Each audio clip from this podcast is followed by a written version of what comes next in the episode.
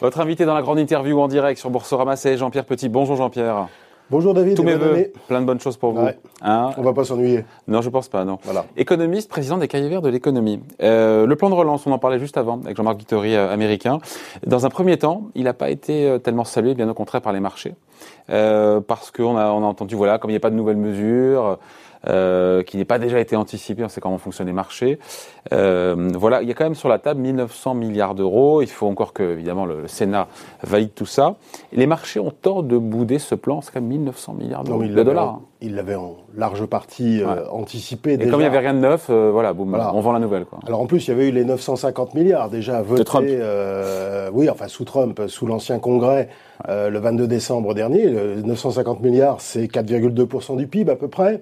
et là, il y a 1900 milliards, mais on ne sait pas la répartition par année. C'est-à-dire qu'il y a une partie qui va effectivement être euh, dépensé en, 2021, mais une autre partie en 2022, etc. Donc euh, pour l'instant, on ne sait pas tout. Puis alors, on ne sait pas la procédure euh, qu'il va utiliser. Est-ce que ça va être la procédure de réconciliation ou la procédure normale? Donc si c'est la procédure où qui nécessite une super majorité de 60 voix, ça va être un petit peu compliqué, notamment pour les 370 milliards d'aides aux collectivités territoriales. N'imagine pas les républicains faire ce cadeau-là au président démocrate. Hein. Non, ça c'est probablement dans ce qu'il a présenté, dans, dans les mesures qu'il a annoncées, euh, même si c'est pas très précis, euh, probablement celle qui devrait pas passer.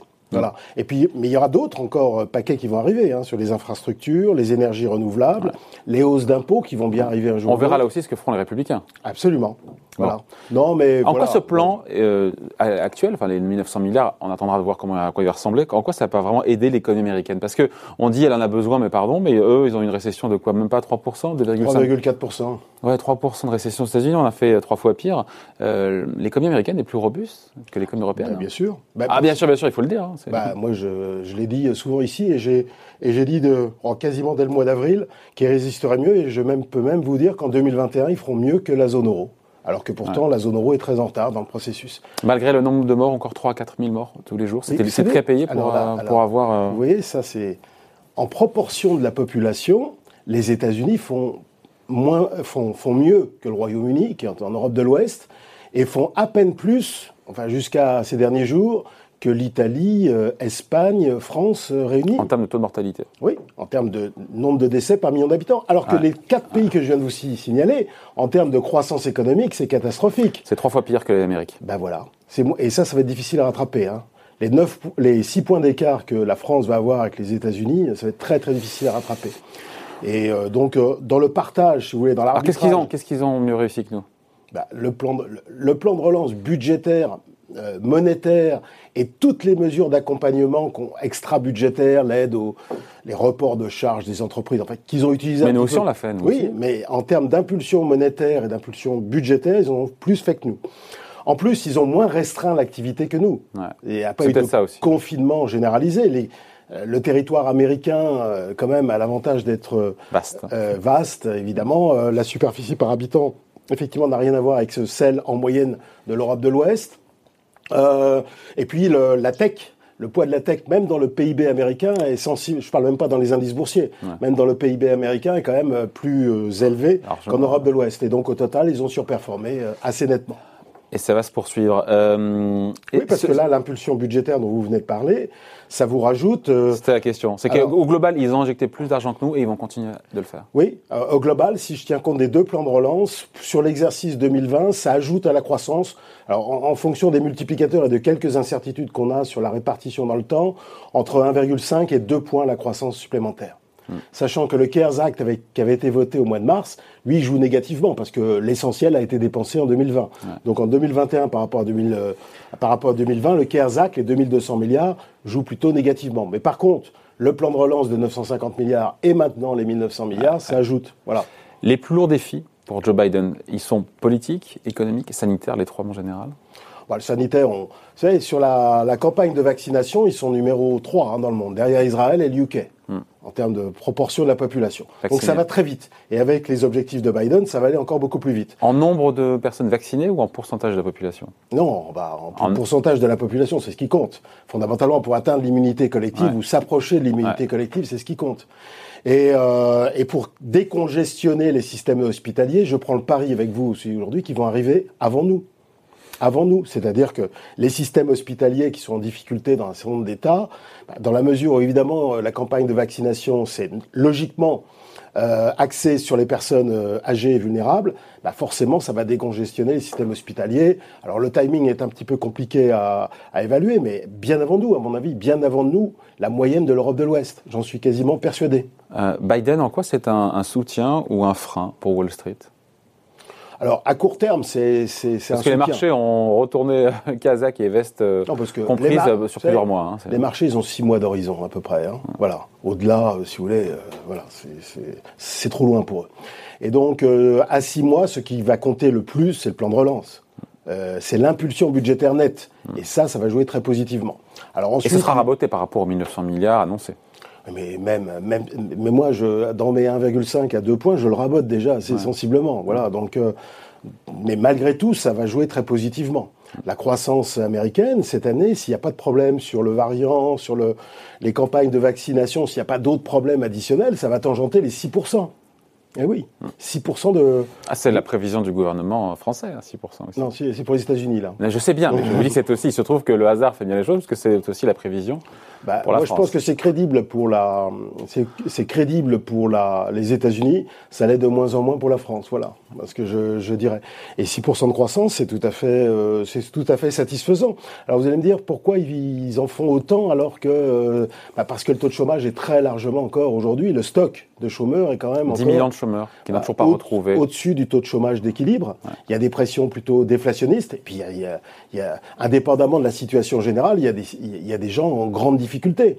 Alors, évidemment, les, euh, les, les chômeurs, les chômeurs euh, pour lesquels on va repousser euh, dans le temps les indemnisations, parce que jusqu'à présent c'était jusqu'au 14 mars. Alors dans le plan de Biden, on les repousse jusqu'au mois de septembre. Et puis toutes les les personnes qui ont des niveaux de revenus euh, bas, plus euh, les étudiants, il y, a, y a y a, y a, une aide spécifique pour l'école, l'université, il y a une aide aussi pour les systèmes hospitaliers, euh, pour les services publics dans les États, c'est pour ça qu'il y a les 370 milliards dans les États fédérés, et puis il y a tout le secteur de l'hôtellerie, de la restauration, du transport, des loisirs qui sont en difficulté aussi. Mm. Parce qu'en moyenne, ça va plutôt bien par rapport à nous surtout, hein, et ça repart euh, très fort. Mm. Même sur le T4, ils vont avoir une croissance annualisée pas loin de 5%, ce qui est très bien par rapport nous, à nous. on fera moins 4 au T4. Non, non, en 2000. en annualisé. En annualisé, on sera plutôt sur moins 9, moins 10 en zone euro. Hein. En annualisé, oui. Fait Alors la France, faut comparer ce qui est comparable. Voilà. Et euh, la France est là. Pourquoi les 6% de croissance pour la France, ils sont euh, quasi inatteignables ah bah Parce qu'on va avoir, on a un environnement de zone euro quand même euh, qui va pas être terrible parce qu'on reconfine, enfin on restreint les échanges et donc le T1 va être encore mauvais. Voilà. Alors après il faut. Et c'est le T1 qui nous plombe le reste de l'année. Bah, il va nous plomber. Alors après, je pense que ça ira mieux, mais comme on a du retard, je trouve, en général, par la campagne de vaccination et que le variant britannique, qui était la ça vraie question pour vous, en tant, ah bah, qu'économiste un petit peu. Alors, ça change l'équation, pas de moyen terme, parce que pour l'instant, il n'y a aucun scientifique qui nous dit que le vaccin n'est pas efficace contre, en particulier contre le variant, n'est pas inefficace contre le variant euh, britannique. Mais si jamais c'était le cas, ça changerait euh, les perspectives de moyen terme. À court terme, bah oui, parce que le taux de contagiosité est plus élevé. Il est euh, autour de 50%. voilà, autour de 50% plus élevé. Donc le taux de reproduction pour un niveau de contamination donné augmente. Et donc dès que le taux de reproduction augmente, il faut des mesures plus restrictives. Donc, a priori, c'est négatif pour l'activité. Oui, mais ça l'est aussi pour les Américains. Pourquoi, pourquoi ça serait plus pour la France que pour les États-Unis? Oui, alors, euh, sauf que, euh, bon, a priori, les échanges, quand même, euh, à l'occasion notamment des vacances de Noël, entre le Royaume-Uni, plus touché, ah, bah, si on voit bien sur les chiffres du Portugal, par exemple, le transport aérien entre le Royaume-Uni et le Portugal est assez dense. On l'a vu également pour l'Espagne, à cause de Gibraltar notamment. On l'a vu pour Chypre, on l'a vu pour d'autres pays, petits pays. Euh, et on voit d'ailleurs que, et pour l'Irlande bien évidemment, et d'ailleurs on voit que les taux de reproduction dans les pays que je viens de vous citer sont déjà montés. Net assez sensiblement au-dessus de 1. Donc c'est un problème. Donc on tire un trait sur la croissance du premier trimestre. Certains disent en, zone euro. Hein, en, zone, en zone euro. Et certains disent on tire un trait sur la croissance au premier semestre. Pour vous non. Pour vous non. Faut non. Plus, euh, plus positif. D'abord la croissance elle vient d'où? Elle vient d'où la croissance, la croissance mondiale? Elle vient d'où? Il s'est passé euh, quelque chose de quand même plutôt extraordinaire en 2020. c'est que le pays responsable de la pandémie a, fait, 2,3% de croissance. Ça nous rappelle, moi, ça me rappelle 2008-2009, le pays responsable de la, de la crise immobilière. Les États-Unis avaient surperformé, pas, les, pas la Chine, mais les, la plupart des pays développés. Enfin, la Chine, ils partent de plus 6, plus 7. Donc quand ils font plus 2, ils partent de plus 7. Nous, on part de... C'est quand même le pays qui a été l'épicentre de la crise sanitaire. On est bien d'accord que c'est la République populaire de Chine. Elle, a, elle a réussi à nous faire 2,3%. Vous savez que le PIB de la République populaire de Chine a dépassé en dollars l'année dernière celui de la zone euro. Pour la première et hélas pas la dernière fois. Euh, voilà. Et en termes de contribution à la croissance mondiale, la Chine, dans la, décennie 2010, non, quand même pas. En dollars, en dollars, ça fait moins, ça fait 28%. Et c'était à peu près sur 16-17 dans la décennie 2000. Donc ça n'arrête pas d'augmenter. Et en plus, euh, la Chine voit euh, la plupart de ses indicateurs s'améliorer. Ses parts de marché ont augmenté. Elle représente. Faut croire tout ce qu'ils nous disent. Ah, sur le plan macro, euh, oui, à peu près tout. Sur le plan sanitaire, donc ça, ça je suis d'accord, 4600 victimes euh, sur le territoire de la République populaire. Et même s'il y a un facteur 10, ça Et même un facteur 100, il serait quand même en dessous de nous. Ouais. Et eh oui, c'est terrible à dire, mais c'est comme ça. Et donc la République populaire a réussi son coup, en plus son, son, alors, son soft power a un peu diminué, son image ah s'est détériorée. Largement. Par contre, sa capacité financière, sa capacité technologique dans l'ensemble, euh, sa capacité à influer le monde, notamment dans les organisations internationales, sa capacité d'influence sur les pays émergents avec la nouvelle route de la soie, euh, dans l'ensemble, c'est plutôt renforcé. Comment vous intégrez, euh, Jean-Pierre, ce risque sanitaire sur vos prévisions 2021 avec ce variant, encore une fois, qui pourrait chambouler l'équation de la sortie de crise liée à la campagne de vaccination? Comment est-ce qu'on le modélise ça? Ah bah, on le modélise en fonction de euh, le variant. Ce qui est problématique, c'est ce que je vous ai dit, la contagiosité, donc l'impact sur le taux de reproduction. Pour l'instant, les deux pays qui sont très nettement touchés sur la base de nos informations, c'est UK et Irlande, enfin dans, les, pays occidentaux. Hein. Donc euh, là, pour, pour nous, euh, sur le T1, UK, c'est à peu près moins 15% analysé, oui. Bien que le, rythme des contaminations commence à s'incliner un petit peu, hein, si vous lissez les données sur 7 jours. Mais ça coûte en termes de croissance à cause des mesures restrictives. Irlande également. Pour l'instant, nous, on ne peut pas dire qu'on est vraiment touché. Il y a un certain nombre d'épidémiologues qui parlent d'un pic euh, pour le... Oui, avril-mai. Avril, mars-avril. Mars-avril. on va dire mars-avril. Pour l'instant, je ne vais pas prendre de paris là-dessus. Je ne suis pas en mesure de prendre des paris là-dessus. J'ai simplement un comportement de prudence à l'égard de la zone euro. Après, l'essentiel de la croissance, hein, ce qui compte le plus pour les investisseurs mondiaux, c'est États-Unis-Chine.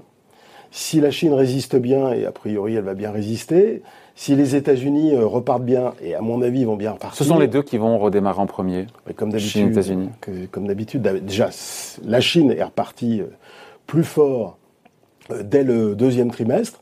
Les États-Unis sont partis très fort au troisième trimestre. Ils ont maintenu au quatrième trimestre, alors que nous, zone euro, on a fait un très bon troisième trimestre, mais on est retombé au quatrième. Alors, ceci étant, David, c'est quand même pas aussi euh, grave qu'au printemps dernier, quand même. Mm.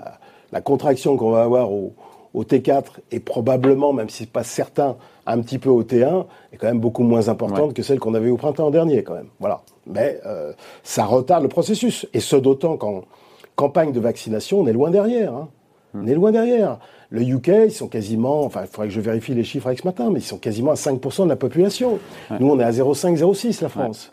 Voilà, si on, a 1 500 000 doses, on n'a vacciné que 500 000 personnes. C'est vrai alors qu'on a 1 500 000 doses euh, disponibles, enfin, il y a un truc qui ne va pas quand même. Hein.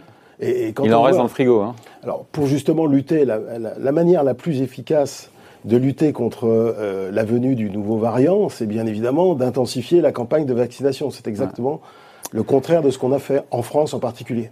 Un petit mot des marchés, même si on en parle indirectement. Ce qu'il faut surtout euh, surveiller, euh, David, oui. c'est un petit pays de 9 millions d'habitants, c'est Israël. Parce qu'en taux de vaccination, ils sont à 28. Enfin, hier, hier c'était à 28%. quasiment un tiers, un petit tiers des Un petit tiers de la population. Et il va falloir regarder si, quand est-ce que ça va avoir un impact sur la décongestion des systèmes hospitaliers. temps qu'ils sont confinés. il faut nous oui, bien sûr, mais après... Ce non, mais il y, a à la fois le, le confinement bah, plus la vaccination. Hein. Euh, non, non, mais bien sûr, mais là, euh, il va parce qu'en en fait, tout le monde parle d'immunité collective. Quand est-ce qu'on va atteindre le seuil d'immunité collective? Mais euh, le plus important pour l'économie et pour les marchés, c'est quand est-ce qu'on va décongestionner pour un taux de contamination donné les systèmes hospitaliers, parce que c'est ça qui contraint fondamentalement les autorités politiques. Voilà. Euh, pour les marchés, encore une fois, on a le sentiment que beaucoup de bonnes nouvelles sont, sont largement intégrées par les investisseurs. Est-ce que c'est votre sentiment aussi? Pas tout à fait. Euh, je trouve qu'en en voyant des investisseurs quasiment tous les jours, que les perspectives de bénéficiaires pour les boîtes ah. du S&P 500, ah. à mon avis, qui sont selon les analystes financiers américains. Certains disent que voilà, les attentes sont quand même assez, assez, assez importantes. J'ai quoi? J'ai 30% en Europe, attendu de hausse des profits sur ah non, 2021. c'est plus que ça en Europe. sur l'Eurostock, c'est quasiment 50. Hein. Et là, on se dit, waouh, euh, ça paraît compliqué, avec des valorisations qui sont aussi tendues, gare à celles, euh, celles et ceux qui vont décevoir, enfin, gare aux entreprises qui vont décevoir sur le résultat. Oui, mais ça, c'est toujours le cas. Mais en tendance, d'abord, partons du, marché directeur mondial, puisqu'il détermine tout le reste. C'est le S&P 500.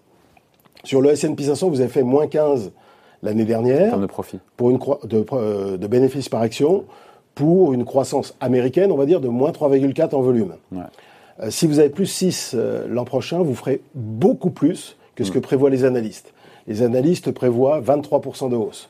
Mm. Compte tenu de l'effet de levier opérationnel. L'élasticité. L'élasticité, exactement. Pour parler techniquement. Voilà, Mais c'est extrêmement important, surtout pour les valeurs cycliques surtout pour ce qu'on appelle les secteurs value hein, en général, euh, l'automobile, les banques, euh, euh, les matériaux de construction, enfin bref, tout ce qui est lié au cycle économique, ben, vous allez avoir un effet. Pour nous, c'est pas loin de 35.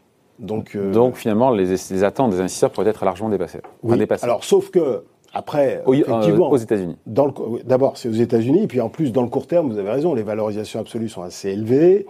Euh, ça vous gêne pas, Tesla, 800 milliards Non, mais après, est-ce qu'il faut toujours... Alors, Tesla, non. Enfin, moi, si j'étais investisseur, je, a priori, j'irais sur autre chose. D'ailleurs, moi, j'ai recommandé, à partir de la victoire du, du, euh, en Géorgie, j'ai recommandé d'alléger un peu la tech. Voilà. Parce que c'était plutôt, les, il fallait plutôt réabonder dans la value. Voilà. Et donc, euh, c'est plutôt alléger la tech. Ça ne veut pas dire éliminer la tech, mais euh, plutôt alléger la tech et euh, renforcer dans les. Donc toutes les... bonnes nouvelles ne sont pas intégrées par les marchés. Toutes les bonnes nouvelles ne sont pas intégrées. Notamment sur les profits. Ah bah, surtout les profits. Surtout. Ce que les marchés achètent, c'est pas la, croissance du PIB. Hein. Ce qu'ils achètent, c'est euh, la croissance bénéficiaire. Alors après, et, puis à court terme, ils, David, ils achètent aussi les politiques des banques centrales. Est-ce qu'il y aura toujours des liquidités Il y aura une bienveillance monétaire encore au moins au premier semestre. Voilà. La Réserve fédérale ne non seulement ne resserrera pas, mais je crois ne tiendra pas de discours hawkish, elle changera pas sa forward guidance, comme on dit, parce que c'est trop risqué. Et donc, euh, euh, après, à court terme, vous avez raison, les valos absolus sont assez élevés, euh, il y a un positionnement assez agressif des investisseurs, on a plusieurs indicateurs là, qui le montrent. Bah, les indicateurs sur le bêta des hedge funds, sur toute une série de, choses. Les, indicateurs, les, les, investisseurs sont optimistes, c'est ça que ça veut dire. Voilà. Euh, on a des indicateurs techniques aussi. Euh, nous, on a un indicateur d'appétit pour l'œil de court terme qui est pas à des niveaux extrêmes, mais assez élevé. Mhm. Donc ça plaide plutôt, effectivement, dans un, environnement où la, dynamique de la pandémie est un petit peu haussière.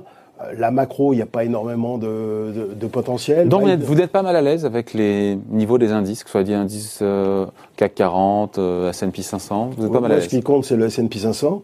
Et non seulement, alors de, non seulement je suis pas euh, mal à l'aise, mais je pense qu'il va être plus haut que ça en 2021. Voilà. Euh, moi, j'ai prévu une croissance de l'ordre du, du S&P 500 autour de 15%. Ah waouh, sérieux? Et sérieux. Euh, vous avez vu euh, David, l'an dernier, ce qui s'est passé, il s'est passé des, choses, non? Vous avez vu que le, notre CAC, nous, alors, comme on est toujours des losers, notre CAC, notre Eurostox, évidemment, il a baissé. C'est cette autoflagellation. Mais non, mais c'est pas, c'est la réalité, David. C'est ça la réalité. C'est qu'on est des gros losers. Mais pas seulement dans la bourse. Si c'était que la bourse, ce serait pas un sujet. Mais on est losers à peu près en, tout, dans la, dans la gestion de la crise sanitaire. Puis des losers dans toute une série de domaines, dans, la bataille technologique. Enfin bon, bref, on va pas revenir là, on va pas revenir là-dessus. Il y a eu quelques petites lumières quand même, hein, soyons euh, honnêtes. Le plan de relance mutualisé, le fait qu'on abandonne euh, les dogmes budgétaires absurdes qui nous ont plombé pendant des années et des années, nous ont envoyé dans la déflation, fondamentalement dans la japonisation. Et puis, euh, il y a des initiatives qui sont prises par la Commission, Thierry Breton en particulier, qui techniquement tiennent la route. Voilà, donc il y a quand même on nous a secoué, on nous a bien secoué, on s'est un petit peu réveillé, voilà, un petit peu réveillé. Voilà, on est sorti de notre apathie. Mais sinon, on est fondamentalement des, losers. Mais n'oubliez pas, David, hein, ce qui compte, c'est le S&P 500. Et le S&P 500, l'année dernière, il est en positif. Pas que le Nasdaq, hein, le S&P 500 est en positif l'année dernière. Voilà. Hein. Même si vous achetez euh, au point haut, euh, sur le Nasdaq en particulier, euh, sur le Nasdaq, vous êtes très largement au-dessus. Même si vous êtes un, pendant toute l'année, pratiquement jusqu'à l'été, vous regrettez d'avoir acheté le 19 février, vous êtes quand même gagnant sur le Nasdaq, vous voyez Et le Nasdaq, aujourd'hui, c'est 40% du S&P 500. Et après, certains vous diront, oui, mais les banques centrales, tout cet argent, ça fait monter les prix des actifs, et puis la bulle, elle gonfle, elle gonfle, et puis un jour, elle éclate. Hein. vous vous rappelez quand est-ce que je suis venu la dernière fois? Je suis venu au mois d'octobre. Et je vous disais qu'à six mois, il fallait acheter des actions. Je vous l'ai dit, vous voulez mmh. dire, mais vous vous rendez compte avec toute la pandémie, le problème, la valorisation, etc. Et ça y est, on y est, bah on y est. Qu'est-ce qu'on a fait Bah oui, bah, on a gagné de l'argent sur les actions. Voilà, c'est ça la réalité. Moi, je croyais au vaccin. Alors, n'avais pas prévu que ça arriverait le 9 novembre. Ça, j'étais plutôt même euh, plutôt en retard. Mais dès le 9 novembre, dès que Pfizer et BioNTech nous ont annoncé euh, leur vaccin avec les taux de réussite, etc., il fallait non seulement revenir massivement sur le marché. Donc, les bonnes raisons aujourd'hui pour revenir? Ou pour, pour euh, renforcer, ou pour venir, ou pour. Pour renforcer, je, non. Pour, pour quelqu'un qui est déjà bien investi, non. Je dirais même, en termes purement tactiques, il faut peut-être alléger certains dossiers. En termes purement tactiques, c'est-à-dire très court terme. Mais pour quelqu'un qui est peu investi ou pas assez investi et qui a un horizon de six mois, donc je vais vous répéter ce que j'ai dit euh, la dernière fois, il faut qu'effectivement qu'il mette plus d'action. Et ce d'autant qu'il n'a pas beaucoup de concurrents. Enfin, je veux dire, il n'y a pas beaucoup d'alternatives. Hein. Malheureusement. Euh, enfin, cet argument, on l'entend depuis, euh, depuis 5 ans, hein, l'argument bah des oui, mais il est de hein. plus en plus pertinent parce que le cash est en territoire euh, négatif. Les contrats en euros, parce qu'on va pas parler des obligues, les gens n'investissent pas dans les obligues, mais les contrats en euros, vous allez voir quand ils vous en, ils vont, les grandes compagnies d'assurance vont vous annoncer euh, leur taux, taux de rentabilité, ils vont encore baisser. autour de 1. Et ils n'ont que vocation à encore baisser au cours des prochaines années, quoi qu'il arrive presque, je dirais. À moins que les taux se remettent à progresser graduellement, mais nettement.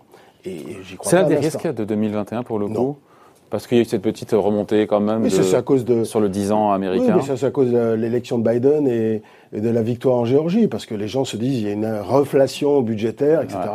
Et, ça, et encore, les taux, les taux 10 ans sont à 1,10%. Si je vous avais dit ça il y a 3 ans, il y a 4 ans, il y a 3 ans, vous m'avez dit mais qu'est-ce que c'est que ce charlot? Et en fait, 1,10, on est plus bas que le point bas historique précédent qui était le 8 juillet 2016 à 1,36. Hmm. Les taux d'intérêt 10 ans étaient plus bas que durant la Deuxième Guerre mondiale, lorsque la Réserve fédérale déjà gérait le marché obligataire pour financer l'effort de guerre américain. Vous voyez? Donc indice, c'est euh, voilà. Et je parle même pas des taux européens qui restent encore négatifs. Il nous reste quelques instants à passer ensemble, euh, Jean-Pierre. Euh, beaucoup de prophéties ont été annoncées l'an dernier, oh. au début de cette crise. Peu se sont réalisées pour l'instant sur le retour de l'inflation possiblement. Ah, euh, voilà, le, télétravail euh, pour tout le monde, euh, la fin de la globalisation, les, les, relocalisations à tout craint. voilà. sur le retour de l'inflation en général, ça c'est quand on n'a rien à dire. Enfin, en général, à chaque crise, j'entends parler du, du, retour de l'inflation pratiquement. Et à chaque fois, l'inflation est de plus en plus basse. Voilà. On est sur les points bas d'inflation historique là aujourd'hui. Mmh. Alors je ne dis pas qu'il ne va pas y avoir l'inflation. Il y en a sur les prix d'actifs. Bah oui, mais ça, c'est ce que j'avais appelé il y a 20 ans l'économie de bulle. Hmm. L'inflation des, actifs, c'est substitué à l'inflation traditionnelle. Sauf que les banques centrales s'en foutent, ne regardent pas ces, cette inflation-là. Et de toute façon. Il y a quand même un sujet là aussi. Oui, mais elles n'ont plus le choix. Parce qu'elles ne vont pas resserrer à cause de la hausse des prix d'actifs. Parce que si elles resserrent. Euh, non, mais est-ce que vous croyez que la soutenabilité des dettes publiques et privées est, envisageable avec une, un relèvement des taux de 200 bips? Et pour, faire quoi en plus? Pour faire baisser les prix immobiliers? C'est-à-dire pour appauvrir les gens? Hmm. Mais elles sont piégées. Moi, je, ça fait 20 ans que je dis ça. Elles sont piégées. Et ça se finit comment alors? Eh ben, on va continuer à vivre là-dedans. Le, Japon vit avec des taux nuls ou négatifs, ou, enfin, autour de zéro depuis 25 ans, et ça va pas, ça va pas changer, euh, David. On va encore continuer de vivre avec ces niveaux de, dette très importants. Télétravail, non, c'est un coup d'accélérateur. La tendance était de toute façon à, l'augmentation. Euh, globalisation, déglobalisation, au plan commercial, certainement pas. On a vu le RICEP accord euh, entre 15 pays euh, d'Asie, euh, qui représentent à peu près 30%, un petit peu plus de 30% du PIB. Donc c'est un démenti flagrant à ceux qui nous parlent de déglobalisation commerciale. Mm. Après, sur les migrations internationales, il va se passer probablement des choses plus négatives, enfin plus restrictives. Je pense qu'aussi sur la mondialisation industrielle, c'est-à-dire sur les, les échanges d'investissements, ça va être plus compliqué qu'avant notamment parce qu'on veut relocaliser une partie des mm. activités, que ça va être moins facile de vendre des actifs, notamment en Europe, des actifs industriels à des Chinois ou des Américains, à mon avis, pour des raisons plus politiques qu'économiques. Hein. Ça, mm. c'est, ça, c'est indéniable. Après, c'est pas une défaite de la démocratie, parce que les pays qui s'en sortent le mieux, c'est Taïwan, Corée du Sud. Chine. Non, euh, Taïwan a fait mieux que la Chine en 2020. Corée du Sud s'en tire avec moins 1 de croissance, euh, donc c'est pas mal. Euh, et c'est des pays démocratiques, la Corée du Sud, Taïwan. Et puis les pays scandinaves qui font mieux en Europe, c'est-à-dire Suède, Norvège, moins 3 à peu près, euh, sont des pays démocratiques. En termes de croissance. Voilà, en termes de, croissance. En termes de croissance. Euh, donc, c'est pas une défaite des démocraties. je trouve. C'est même pas une victoire du populisme, parce qu'on parlait du victoire du populisme. Trump est la principale victime mm. de, du, de Covid-19 au plan politique. Voilà. Bolsonaro était en grosse difficulté au Brésil. Donc c'est là toute une série de prophéties très négatives qu'on avait mis, euh, enfin que certains avaient euh, mis en avant au printemps, ne se sont pas véritablement réalisées. Par contre, le e-commerce a bien résisté. le poids du e-commerce, hein, ça c'est indéniable, le commerce en ligne, a bien résisté à, à toutes les, les périodes de déconfinement. C'est-à-dire que quand la, vie est redevenue normale, le poids du e-commerce est resté assez important. Voilà. Et en quoi on sortira grandi ou pas d'ailleurs de cette crise? Et quelles sont les leçons politiques et pas seulement qu'on peut, euh, qu'on peut tirer de ce qu'on vit? Bah, ce, qu'on, ce, qu'on, ce dont on s'est aperçu un peu plus euh, qu'avant, c'est les coûts de la désindustrialisation, c'est le renforcement du, du poids stratégique de l'Asie. Euh, ça, c'est ça, c'est à mon avis euh, indéniable, et l'affaiblissement du leadership européen, un peu plus. En fait, fondamentalement, cette pandémie n'a pas constitué une rupture. Elle a plutôt accéléré des tendances qui étaient euh, déjà existantes, mais par contre, elle a ouvert les yeux d'un certain nombre de gens sur les coûts de la désindustrialisation, notamment quand on n'est pas capable de produire des masques. Enfin, au plan stratégique, je sais bien que la production de masques n'est pas nécessairement stratégique, mais ça peut se révéler très très important. Mais même sur le matériel médical de santé, euh, euh, là, on a bien vu qu'on était très très dépendant de chaînes d'approvisionnement euh, très lointaines, etc. Et ça, de, de ce point de vue, pour l'opinion publique, ça a été très important, même si c'est très négatif, évidemment, parce que c'est associé à, à une perte de leadership et même plus généralement au déclin, il faut bien le dire. Bon, déclin, en tout cas pas de déclin pour les marchés financiers pour vous, en tout cas horizon 6 mois. Non, parce que les marchés financiers sont mondiaux. Donc ils dépendent de la dynamique mondiale et qui est principalement animée par les États-Unis et la République populaire. Voilà, merci d'avoir été avec nous, c'est toujours un plaisir. Eh Jean-Pierre ben, Petit, donc. Plaisir partagé. Économiste et président des Cahiers Verts de l'économie, invité de la grande interview en direct sur Boursorama. Salut, bye. À bientôt.